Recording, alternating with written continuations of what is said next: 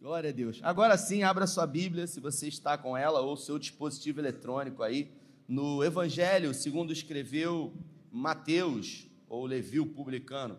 Mateus capítulo 14. Mateus capítulo 14, a partir do verso 22. Eu percebi que a segunda oração, irmão, ela foi do reteté. A primeira foi, acho que, Batista, a segunda da Assembleia de Deus aí. Evangelho de Mateus, capítulo 14. Eles vão botar no telão, já colocaram. Se você achou, diga amém. Para eu saber que você achou aí, senão a gente se perde. Diz assim a minha tradução: Logo a seguir, compeliu Jesus os discípulos a embarcar e passar adiante dele para o outro lado, enquanto ele despedia as multidões. E despedidas as multidões, subiu ao monte a fim de orar sozinho. E caindo a tarde, lá estava ele só. Entrando, entretanto, o barco estava longe, muitos estádios da terra, a, a letra é miudinha, irmãos. Aceitado pelas ondas, porque o vento era contrário. Na quarta vigília da noite, foi Jesus ter com eles andando por sobre o mar. E os discípulos, ao verem andando sobre as águas, ficaram aterrorizados e exclamaram: É um fantasma! E, tomados de medo, gritaram. Mas Jesus imediatamente lhes disse: Tem de bom ânimo, sou eu, não temais. Respondendo-lhe Pedro, disse: Se és tu, Senhor, manda-me ir ter contigo por sobre as águas. E ele disse: Vem. E Pedro, descendo do barco, andou sobre as águas e foi ter com Jesus.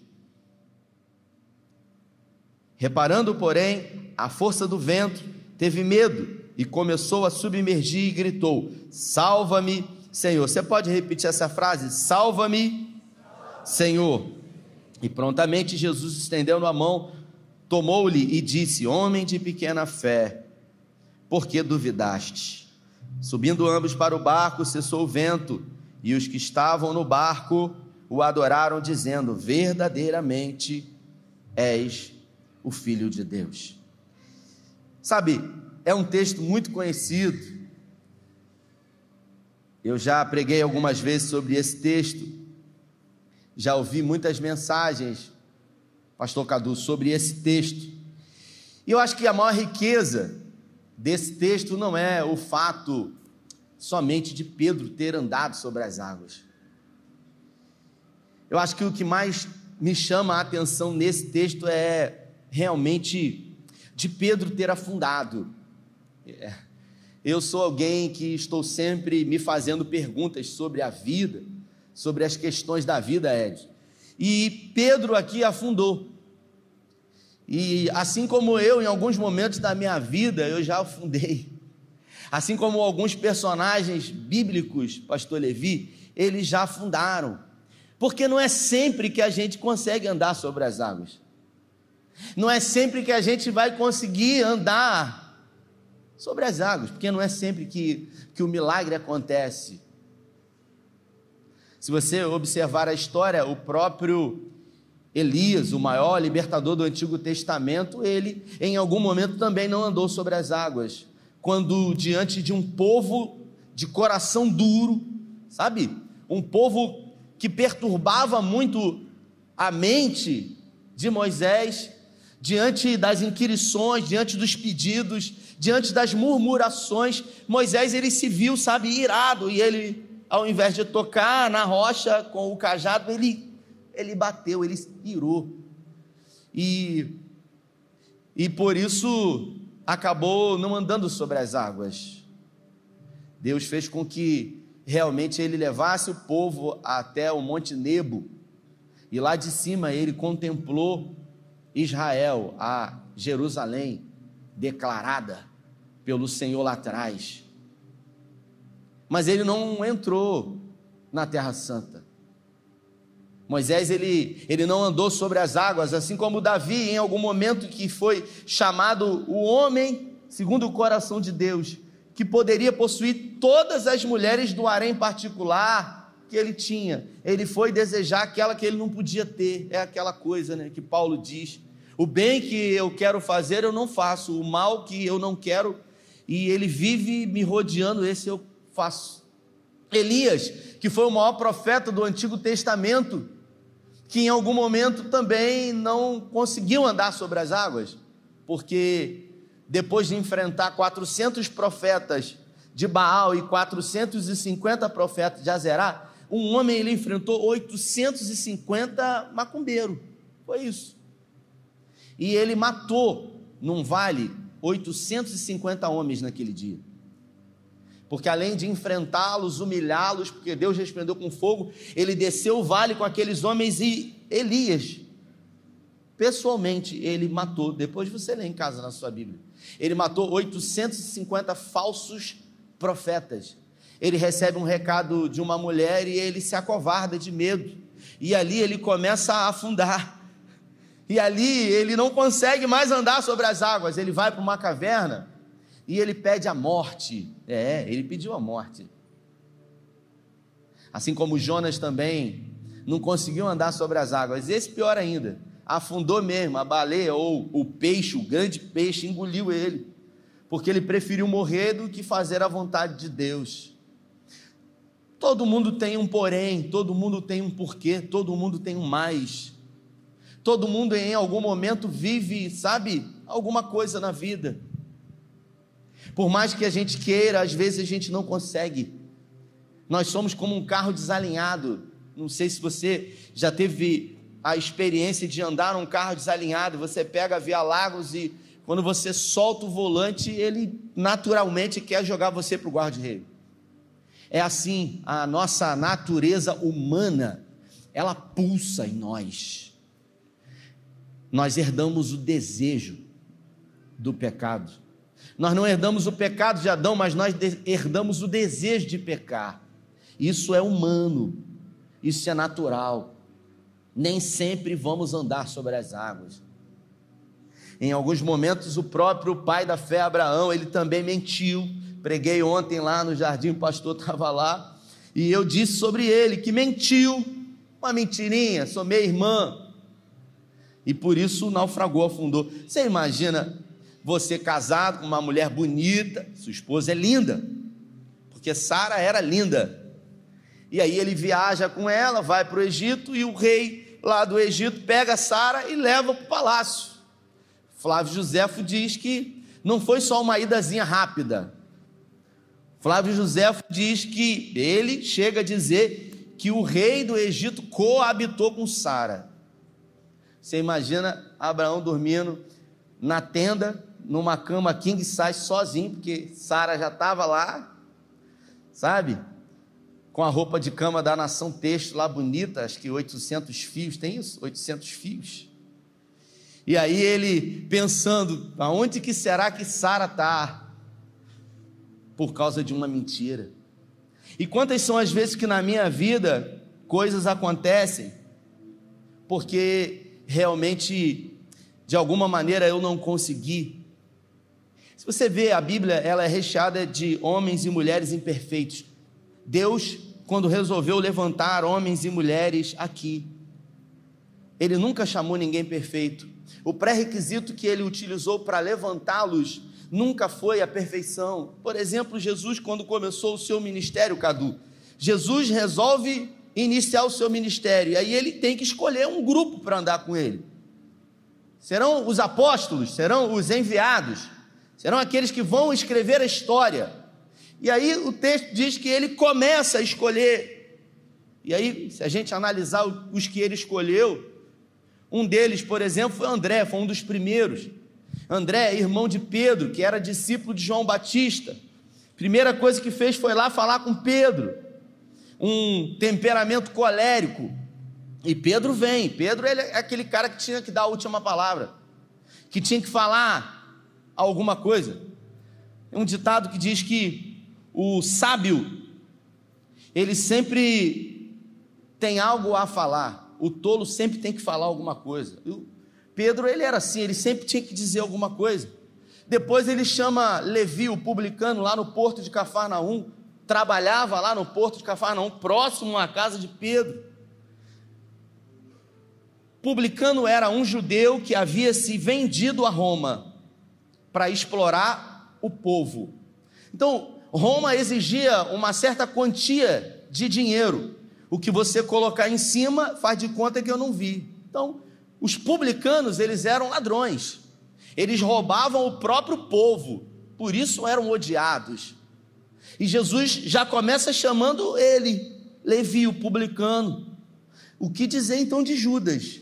Iscariotes, da cidade de Iscariotes, alguém que era um ladrão, e a Bíblia fala sobre isso. E mesmo Jesus, você acha que Jesus não sabia que Judas era ladrão? Sim ou não? Claro que sim. E você sabe o que, que Jesus faz com Judas? Sabendo que ele era um ladrão, pastora, coloca ele para ser tesoureiro do grupo. Você imagina Levi, o publicano, que era um matemático? Ele falou: sabe o que está fazendo? Eu conheço essa peça aqui. Sei da reputação dele. Colocou logo para ser tesoureiro. Eu tinha que ser eu. Porque eu sou coletor de impostos, porque eu cuido de dinheiro, mas colocou Judas. Com isso a gente acaba percebendo que é sempre na nossa fraqueza que nós somos testados. O que dizer de Tomé?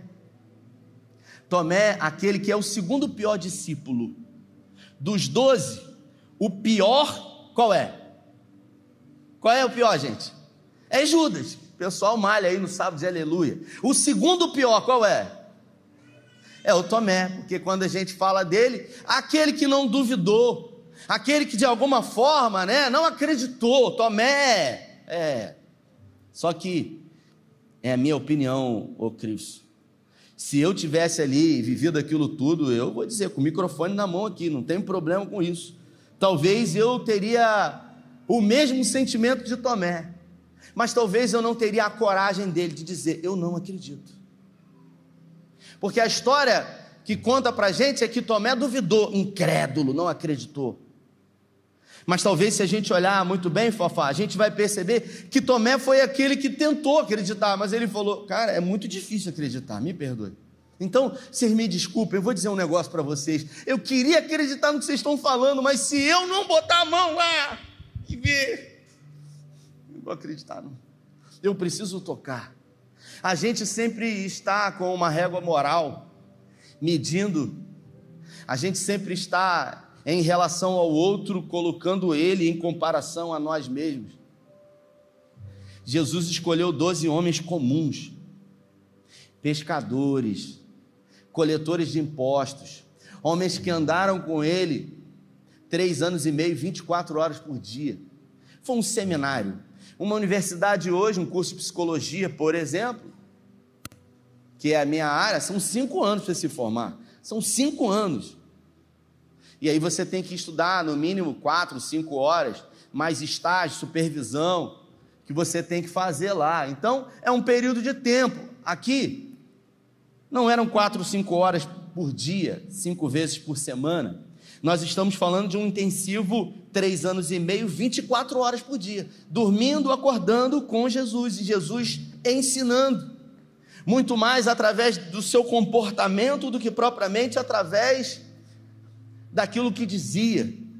Porque o que dizia, dizia para muitos não entenderem, através de parábolas, ou você acha que Jesus usou parábola para facilitar? Jesus não queria facilitar nada, ele queria dificultar mesmo, porque a parábola era para ninguém entender. Por isso, muitas vezes os discípulos chamaram, mestre, a gente não entendeu nada. E aí ele explicava as parábolas.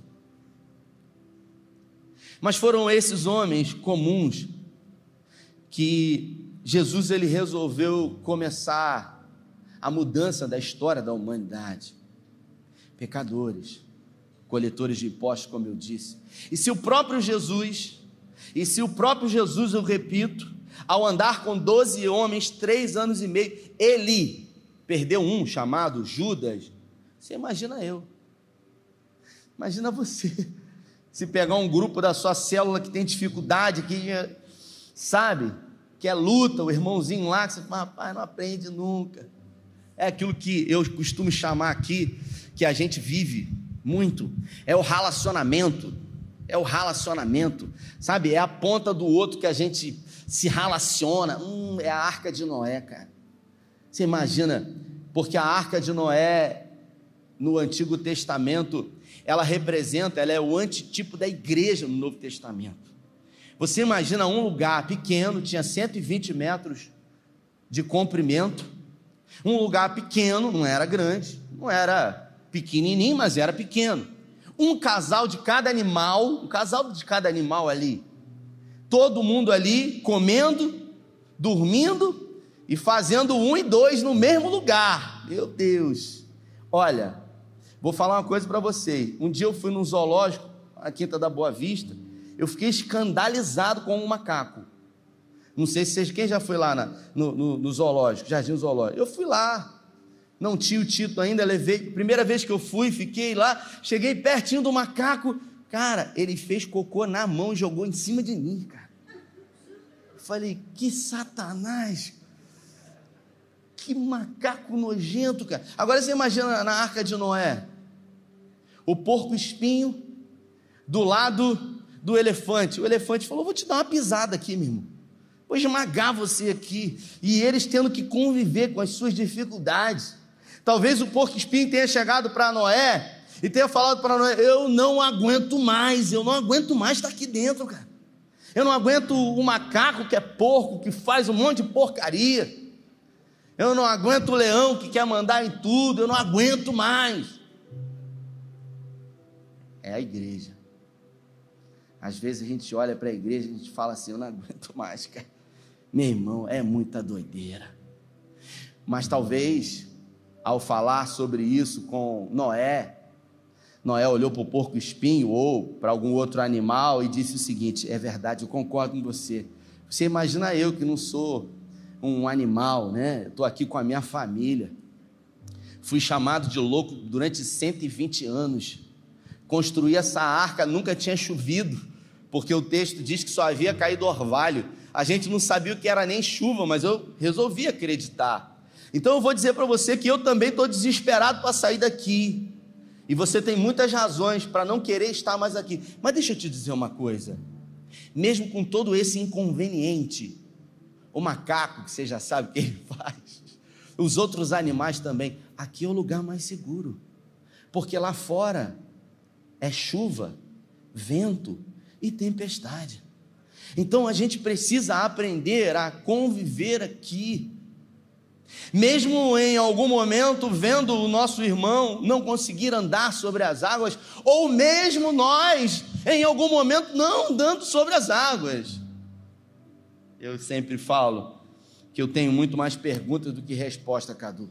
Eu tenho, eu vivo com perguntas para o Senhor. Mas o fato de ter muitas perguntas que não tenho resposta não me impedem de continuar crendo. Teve um dia um irmão me procurou e falou assim: ah, Eu queria que você conversasse com um amigo meu que é ateu. Aí eu falei: Eu vou falar o quê para ele? Aí ele falou assim: Não, eu queria que você pregasse para ele. Eu falei: Prega você, pô. O que você quer que eu vá? Não, porque você talvez tenha algumas respostas. Eu falei, tem mais perguntas do que ele, talvez. Mas isso não me impede de entender que, mesmo quando eu não tenho controle, Deus não perdeu o controle. Porque Paulo diz que em parte conhecemos, em parte vemos, mas um dia, aquilo que vemos hoje como um reflexo no espelho, veremos completamente face a face como é. Então, irmãos, a vida é curta. A vida ela é breve. A vida ela passa depressa. Por isso, nós precisamos entender que nós não somos o erro. Nós não somos um ponto onde deixamos a incredulidade ou as circunstâncias dominar o nosso coração. Jesus ele ele dá uma direção aqui. E aí eu queria que você entendesse Jesus ele está na margem do mar da Galiléia e ele diz assim para os seus discípulos: Olha, atravessem para o outro lado. Enquanto os discípulos entravam na embarcação, a Bíblia fala que Jesus despedia as multidões, era muita gente. Então, os discípulos eles eram obedientes. Repita comigo, os discípulos eram obedientes. Isso, eles obedeceram a Jesus. Tudo o que eles fizeram foi o que Jesus mandou. Eles se dirigiram para o barco e foram em direção ao outro lado. E a Bíblia fala que no meio da madrugada, uma forte tempestade atravessou aquela, aquela faixa ali, sabe, do mar da Galiléia. Um mar, assim como essa lagoa de Araruama, que acho que são 26 quilômetros de largura por 13 de, de 26 de comprimento por, por 13 de largura e uma grande tempestade. E aí talvez os discípulos lá na embarcação, as ondas batendo. Eu estou falando de homens comuns, mas ali haviam alguns que eram profissionais da pesca, como por exemplo Tiago e João, filhos de Zebedeu, que era sócio, Zebedeu era sócio de Pedro, possuíam uma empresa de pesca, onde eles tinham algumas embarcações. E Pedro, que era um profissional de pesca, imagina um pescador. Dia desse sair para pescar com Anderson, tá lá, não foi Anderson? A gente alugou um barco, eu gosto de pescar, tudo certo. Depois de muitos remarcar, porque o, mar não estava, e aí os, os meninos do grupo, não, vamos assim mesmo, o, mesmo com o tempo ruim. E aí o, o dono do barco falou: vocês não vão aguentar. Aí eu fiquei na minha, eu falei: não vou falar nada, meu irmão. Se o dono do barco está falando que não é para ir, eu vou falar alguma coisa. E os meninos: não, não, vamos cara, porque eles estavam com vontade de pescar. E aí ele falou: Olha, tal dia já vi aqui na meteorologia, está perfeito, está incrível, vai estar tá maravilhoso. A gente acordou de madrugada e a gente foi. Ele falou: Está um tapete. Ele falou: Cara, o mar está um tapete. Quando chegou lá, passeando. Enquanto o barco andava, a gente ia curricando, pegamos um monte de peixe. quando parou, mesmo, que o barco começou a fazer assim, você começa a escutar aqueles barulhos, os caras tudo vomitando. E ele olhou e falou assim: Isso é porque o mar está parado. E aí, tudo que o pessoal levou de comida, porque eles acharam que ia ficar uma semana, uma pescaria de horas. Gente, você não faz ideia do que essa turma levou de comida, mas muita comida. Sabe o que aconteceu? Ninguém comia nada. E o dono do barco comia tudo. Tudo que levaram ele comia, ele traçava tudo. Eu acho que ele não tinha nem jantado na noite passada. E ele falou: Hum, isso aqui tá uma delícia. Aí alguém perguntou para ele: Você não passa mal, não? Cara, não passo mal, não, rapaz. Eu trabalho com isso. Eu sou um profissional. Pedro era um profissional e de repente os discípulos lá no meio do mar da Galiléia, o mar batendo, do barquinho. Não era uma tranheira, não, irmãos. Eu vi lá uma réplica, né? Foi mostrado de uma embarcação, era pequenininha. E o mar batendo, e o mar batendo, e aí de repente, talvez, vamos botar Tomé, vamos botar na culpa dele. Já não gosta dele mesmo? Tomé levantou e falou assim: Cara, a gente está aqui porque obedeceu a ele. Foi ele que botou a gente nessa furada. Ele disse: atravesse o outro lado. Como é que Jesus faz um negócio desse? Rapaz, que doideira! A gente foi atrás dele do que ele falou. Então quer dizer que em alguns momentos a gente obedece a Jesus. E mesmo obedecendo a Jesus, às vezes o mar se levanta, pastor. Mesmo no centro da vontade de Deus, sendo obediente a Ele, ventos fortes eles vão bater na nossa embarcação. E a gente vai fazer pergunta. E a gente vai perguntar: cadê Jesus que não está vendo isso que está acontecendo? Porque numa outra saída de barco, só que agora com Jesus, a Bíblia fala que uma grande tempestade se levantou e Jesus estava dormindo na proa. E aí, entrando água dentro do barco, quem consegue dormir no meio de uma tempestade? Eu não sei. Jesus estava dormindo. E o fato é que os discípulos chegaram para ele e falaram o seguinte: Mestre, o texto diz isso, não te importas que pereçamos? Quantas são as vezes, Efraim, que a gente acha que Jesus não está se importando com aquilo que a gente está vivendo? Eu confesso que muitas foram as vezes que, que eu olhei para cima e eu falei, não é possível que você não está vendo isso aí, cara. Não é possível, você não está. Pelo amor de Deus, será que eu estou errado? E as ondas começaram a bater, e Tomé está lá dizendo: Olha que furada. Eu falei que ia dar ruim. Tomé devia ser aquele cara que dava para trás em tudo. E aí, de repente, Jesus ele chega, se aproxima da embarcação, Flávio, andando sobre as águas, e aí todo mundo fica desesperado, com medo. Não tinha luz elétrica, né, na época.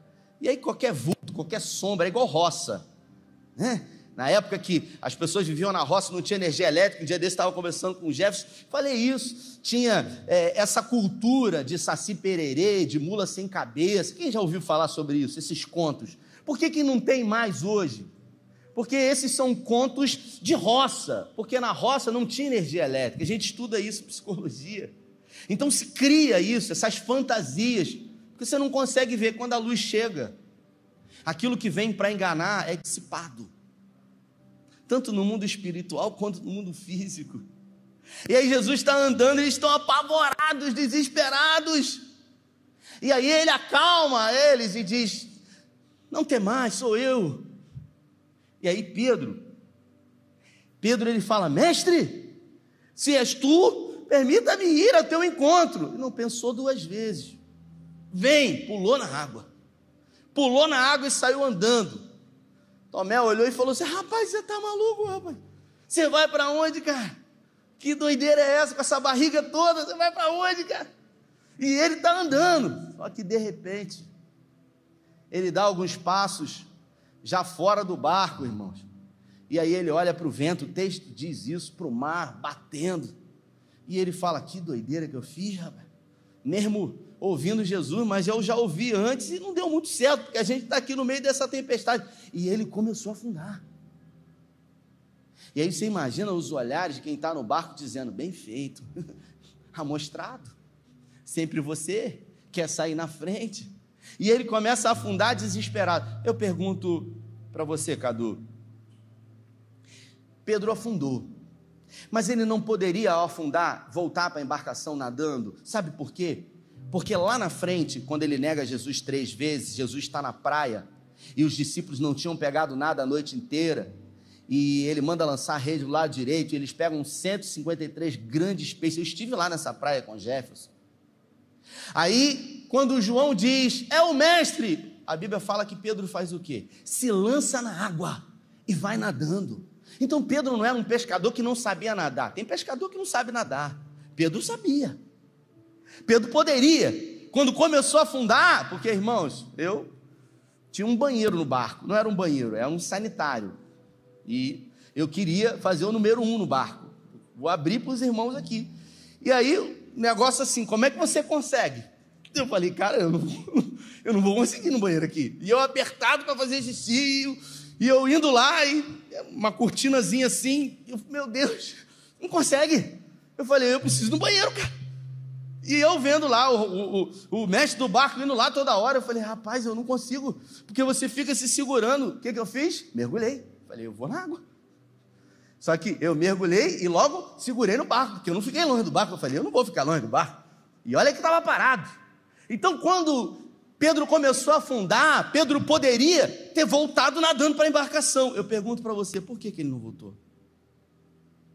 O texto não diz que ele voltou para a embarcação no exato momento em que ele afundou, Pedro, ele reconheceu que ele não ia conseguir sozinho. E eu acho que é o que mais chama a atenção, e eu disse no início da mensagem, é o que mais faz sentido para mim nesse texto. É quando a gente não consegue andar sobre as águas e que ao começar a afundar, a primeira coisa que a gente tem que fazer é reconhecer que a gente precisa de ajuda que sozinho a gente não vai conseguir. E o texto diz que ele levanta as suas mãos e ele grita para o mestre: Mestre, socorra-me! E a Bíblia fala que imediatamente Jesus foi ao seu encontro, tomou pela mão e trouxe de volta à tona. Isso para mim é poderoso demais. Porque diante dos erros que eu cometi na minha caminhada, diante das imprudências, diante dos achismos que eu vivi, diante das condenações de irmãos. De Jesus, tudo o que eu recebi foi a mão estendida. De Jesus, tudo o que eu recebi, pastor Levi, foi uma segunda chance. Foi uma nova oportunidade. Tem um irmão que veio aqui para a igreja, eu não vou falar o nome, ele não era da igreja, a família era daqui. Ele não era daqui. E ele sofreu, ele sofreu uma questão né, no, no, no comércio dele, foi um assalto, e eu fiquei muito preocupado, ele não era daqui, a família era daqui, e como envolveu ele, foi um negócio difícil que ele viveu, eu peguei o telefone, pedi o telefone dele liguei para ele, me importando com ele. Eu falei para ele, cara, como é que você está? Eu fiquei sabendo do, do acontecido, como foi, e eu, rapaz, podia ter sido pior, eu disse para ele. Falei, cara, que coisa difícil, terrível. Ainda bem que o Senhor guardou. E ele falou, poxa, obrigado porque você ligou. E aí, quando a esposa dele estava grávida, ficou envolvido nisso, e quando o filho nasceu, o irmão dele me mandou mensagem falou assim: Ó, minha cunhada entrou no centro cirúrgico agora. Peguei o telefone e mandei uma mensagem para ele. Eu não falei nada com ele, ele não é membro da nossa comunidade, mas pelo medo natural que todo pai tem quando vai ter um neném, eu me coloquei no lugar dele, peguei o telefone e orei. Eu falei: Senhor, que seja o momento certo, que o Senhor esteja com a mão do médico, com o anestesista. E aí, alguns meses depois, ele estava no Conectar. A gente tomou um café da manhã, eu tomo um café da manhã aqui com todos os membros que são recebidos. E ele chegou para mim e disse: Você sabe por que eu decidi vir para essa igreja? Porque eu estava bem lá. Eu já estava nessa comunidade há muitos anos, na instituição. Falei, não sei, acho que porque a sua família estava aqui. Ele falou, não. Foi porque você ligou para mim. Porque quando aconteceu o que aconteceu comigo, o meu pastor não me ligou. Mas não foi porque ele não me ligou. Se eu tivesse pecado, ele ia na minha casa. Existem instituições que estão preocupadas com o pecado, não com a vida. Aí ele falou: Você se preocupou com a vida? Eu falei: Cara, eu não tive a intenção de tirar você de lugar nenhum. Ele falou: Não, não tem a ver com o que você fez, e sim com o lugar que eu estou. Jesus, ele nunca se preocupou com o que as pessoas iam pensar. Porque todo mundo, ao olhar para Pedro, que aqui afundou, talvez, sabe, não daria uma nova oportunidade para ele. E Jesus deu, mesmo sabendo que ele iria pecar. Assim como Moisés do Antigo Testamento, que a Bíblia fala que ele se irou lá e feriu a rocha. Deus falou para ele: Por que você fez isso, meu filho? Você não vai entrar, você vai ver.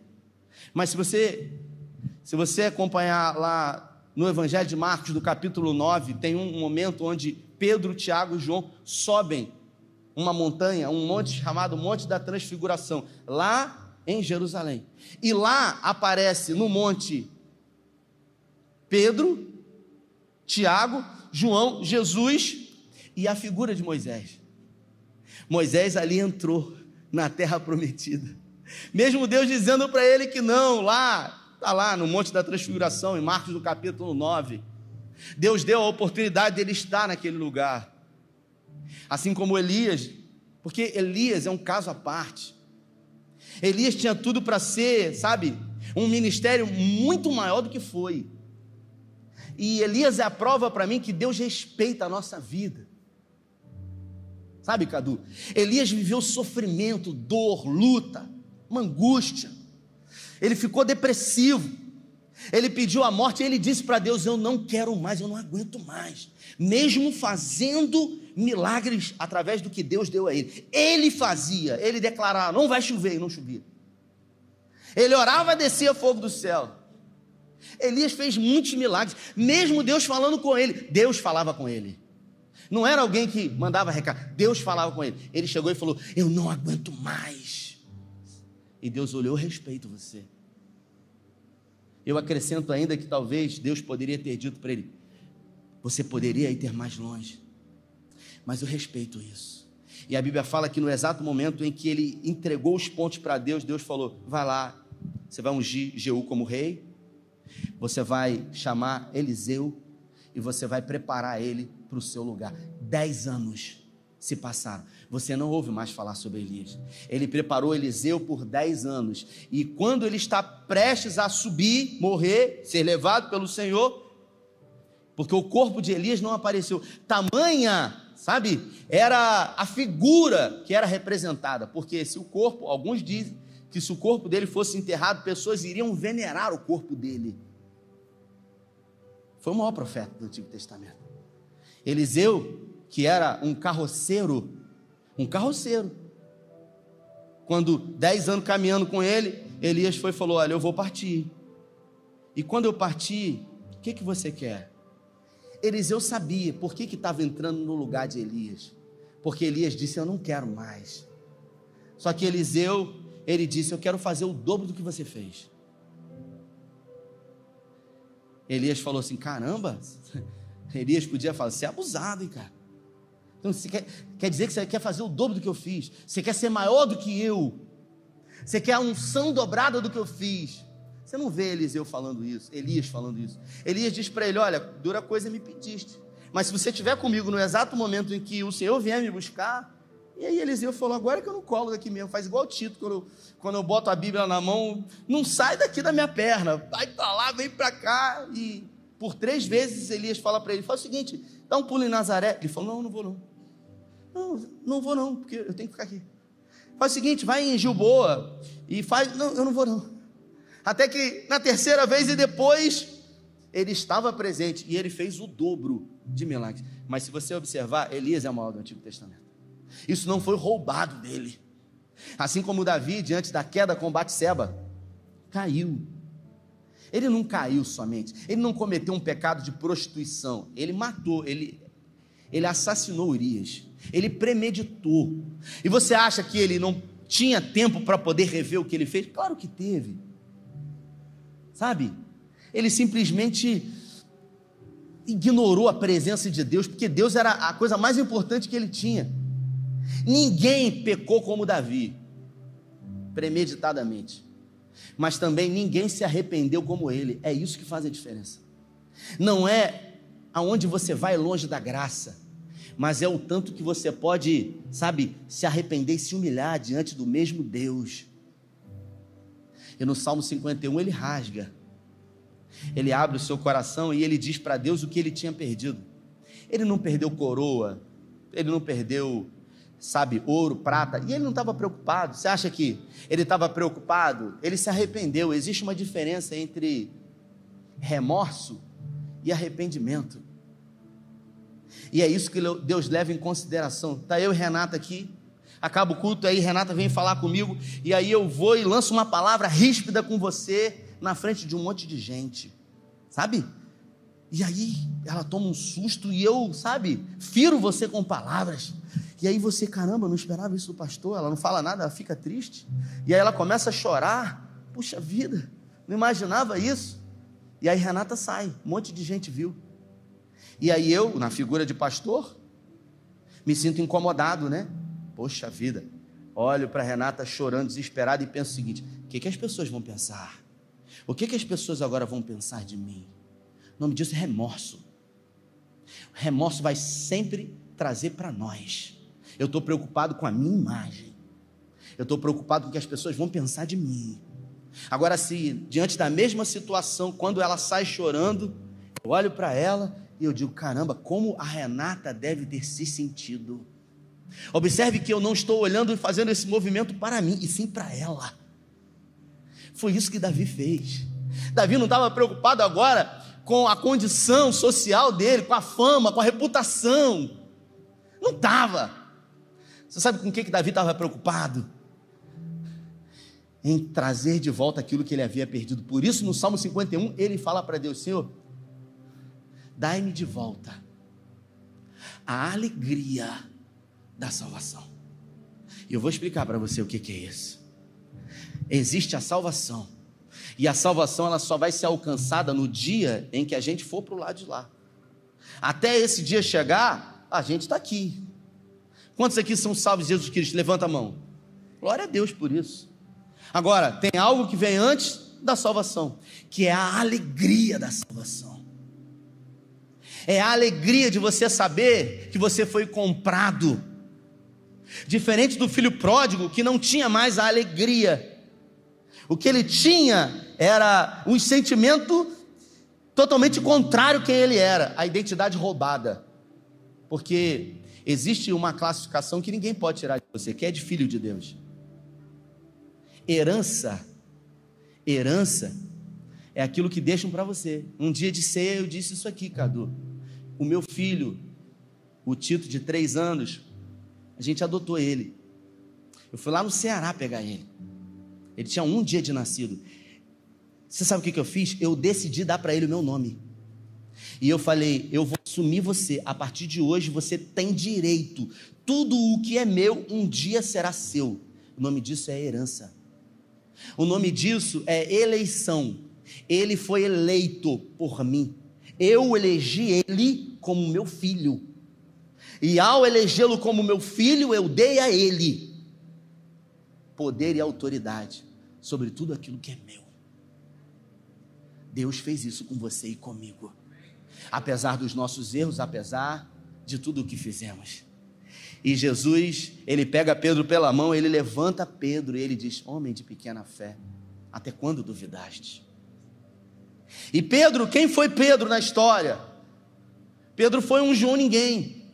Pedro foi alguém que, a partir desse momento, não errou mais. Não. Depois disso aqui, foi que ele errou para valer mesmo. Aí que ele pisou, sabe, na casca de banana e errava, ao ponto de repreender Jesus quando ele estava indo com os seus discípulos para Jerusalém. Convém que eu vá para Jerusalém, que eu seja é, morto, açoitado, e ao terceiro dia, depois de morrer, ressuscite. Não, não, você não vai fazer isso. De jeito nenhum. Que doideira é essa? Pode tirar isso da tua cabeça, eu não vou deixar. E aí ele vai e fala para Pedro o seguinte: Você não sabe o que você está dizendo, cara. Você quer me desvirtuar do meu chamado.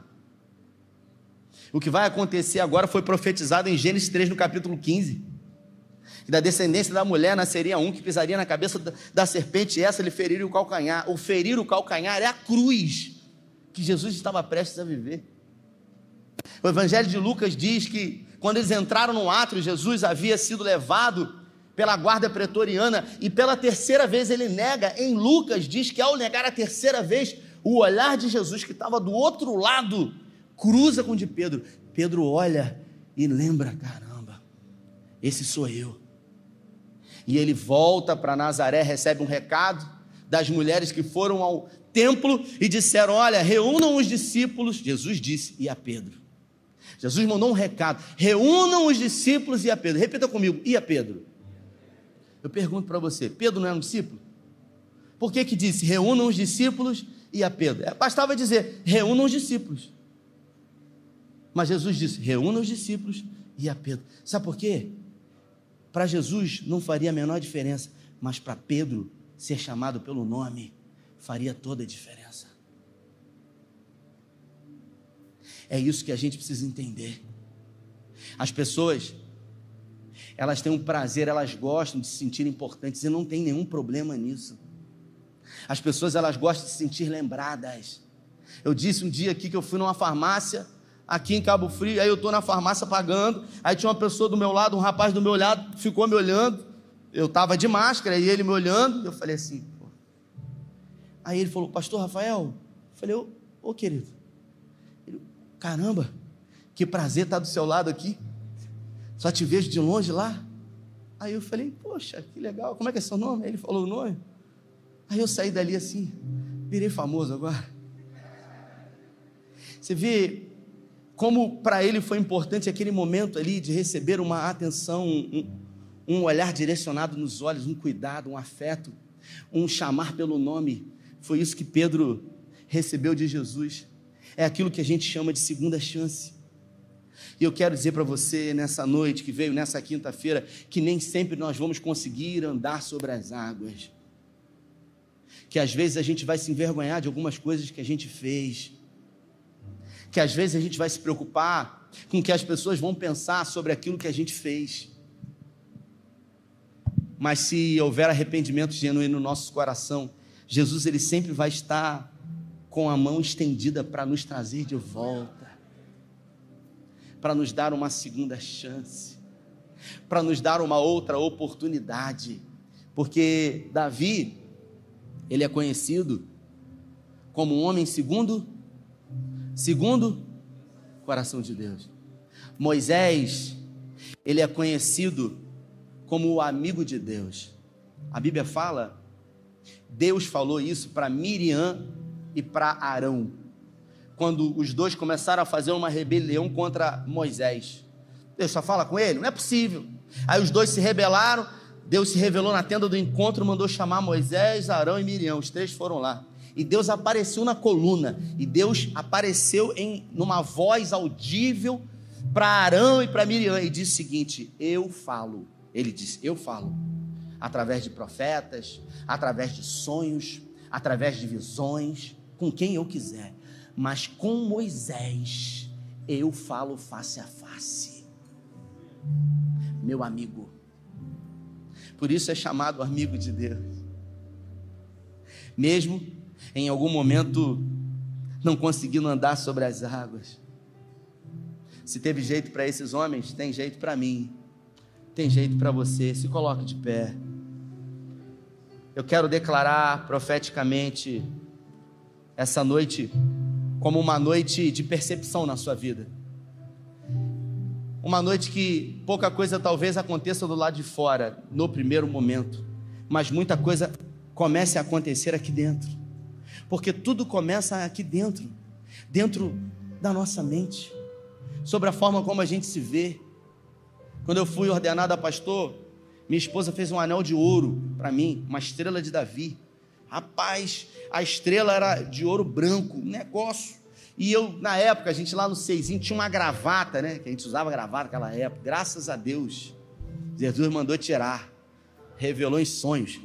E aí eu usava, e teve um dia que eu peguei aquele anel de ouro, botei assim, eu me senti um apóstolo com aquele anel. E aí eu peguei aquele anel, botei, eu tinha uma gravata, eu tô arrumando, tô me arrumando assim no espelho. E aí eu indo para a igreja, né? Botei assim a roupa e tal. Um relógio bonito que tinha, aquele relógio da Invicta, dourado, aquelas coisas. Aí eu olhei, como é que você tá bonito. Aquele momento que você estufa o peito, a vaidade vem. Eu falei, cara, que bobagem, cara. O que, que é isso? É uma imagem. É igual gente que bota uma camisa como essa, não se sente bem. Aí coloca uma camisa que tem um bicho aqui, se sente melhor. Se for um jacaré, se sente bem. Né? Aí a gente vive com um bicho pendurado, para a gente se sentir melhor. Parece que eu me sinto melhor depois que eu estou com um bicho no peito. Sabe? Eu me sinto mais quando na verdade tudo acontece aqui. Tudo acontece aqui no nosso coração. O homem olha para a gente e ele não dá nada. Mas Deus olha para a gente e sempre vê uma segunda chance, uma oportunidade. Teve jeito para Tomé. Porque Tomé, muita gente diz, foi um crédulo. Jesus chamou ele lá e falou com ele, chamou a atenção dele. Se você ler o texto, você vai observar que os onze ou os dez discípulos, Jesus encontrou coletivamente. Foi com, com eles assim, coletivamente. Tomé foi o sincero. Aí sabe o que Jesus fez com o sincero? Chamou ele à parte, falou: Com você eu vou ter um encontro individual. É só eu e você. Sabe? Porque você teve coragem. Aí chamou ele e falou assim: Pode tocar, pode tocar. Sabe? Eu gostei disso. Eu gostei que você pelo menos teve coragem. Eles não tiveram essa coragem. Eu, de forma nenhuma, vou julgá-los, mas você falou, então toca aqui, meu filho. Teve um encontro particular com Jesus, os outros tiveram um encontro coletivo, então a gente nunca vai perder quando a gente for sincero com Jesus. Nunca. Eu queria que você fechasse seus olhos. Eu queria orar com você, porque eu creio que nessa noite tudo pode se fazer novo do lado de dentro. Uma identidade que talvez tenha sido roubada pode ser trazida de volta pelo Senhor, porque ninguém vai roubar, ninguém vai roubar aquilo que é seu, aquilo que foi dado a você. Você foi eleito no Senhor, é igual o Tito. Ele foi eleito, eu escolhi, eu decidi. O que, que ele fez? Ele não fez nada para merecer isso. Você acha que ele fez alguma coisa? Para que eu elegesse ele como meu filho? Nada. O nome disso é herança. Você tem direito, é seu a não ser que você não queira. A não ser que agora você fale assim: não, não, você não é meu pai. Como não sou seu pai, pô? Como não sou seu pai? Eu fiz tudo por você, eu fui lá, eu te busquei. Eu dei amor por você. Eu dei o meu nome para você. Não, não, na verdade eu não sou filho, eu sou um bastardo. É assim que muitas vezes nós nos comportamos, acreditando muito mais na mentira do que na verdade. Você é filho de Deus. Você é filha de Deus. Não importa quantas vezes você tenha não andado sobre as águas ou, ou afundado sobre as águas por um mar revolto. Sempre vai ter um lugar na mesa do Senhor para você. Sempre haverá uma segunda chance para você nele. Não era para eu estar aqui, irmãos. Pensa num título que eu me daria, improvável. Sabe, alguém improvável? Não era para estar aqui, pô. Tive mãe, tive pai, tive nada. Mas quando Jesus entrou, ele mudou a história. E ele disse: mesmo não tendo nada, é na fraqueza que o meu poder é aperfeiçoado em você. Então é quando eu me sinto fraco que eu sou forte. Por isso que Paulo diz: diga ao fraco, sou forte nele. Agora, se Pedro, ao cair na água, começasse a nadar para o barco, isso revelaria que ele ainda assim, diante de um fracasso, estava continuando a depender de si. Mesmo sendo um pescador, mesmo sendo um nadador, quando ele naufragou, quando ele afundou, o que, que ele fez? Senhor, socorre-me. Ele levantou as mãos e ele pediu ajuda. Eu queria que você fechasse os seus olhos. Eu queria que se essa palavra, não vou chamar ninguém à frente hoje. Se essa palavra falou com você, eu queria que no seu lugar você fizesse um ato profético. Assim como Pedro, você levantasse as suas mãos e você dissesse para o Senhor: assuma o controle, Senhor. Assuma o controle da minha vida. Assuma o controle das minhas emoções. Assuma o controle do meu casamento. Assuma o controle das minhas finanças. Assuma o controle, Senhor, de tudo em mim, Pai. Obrigado por essa palavra que veio como flecha de encontro certo no nosso coração. Obrigado por essas mãos que estão estendidas ao Senhor, declarando total dependência do Senhor, declarando que sozinho eles não conseguem, assim como Pedro, que mesmo nadando, experiente, resolveu entregar tudo nas tuas mãos. Assuma o controle, Senhor, na vida desse homem. Assuma o controle na vida dessa mulher e que a partir de hoje uma nova concepção definitiva sobre o que é ser um filho e uma filha eleitos pelo Senhor jamais saiam. Que a partir de hoje, uma identidade de filhos de Deus, que eles a partir de agora entendam, Pai, definitivamente, que eles foram comprados com preço de sangue, que nada vai, nada vai roubar, nada vai mudar, porque o Senhor não muda, porque o Senhor não mente acerca dos seus filhos e acerca das promessas que o Senhor tem na vida dos seus filhos. Não é por causa de um erro que os planos serão frustrados, porque o Senhor sempre é um Deus de segunda chance. Sempre é um Deus de novas oportunidades, mesmo quando nós falhamos, o Senhor continua sendo fiel. Obrigado, Pai, pelo teu amor. Obrigado por essa história de Pedro um homem imperfeito que muito errou, mas ainda assim se tornou um bispo da igreja. O Senhor deu a ele um lugar de honra, uma grande reputação, um legado.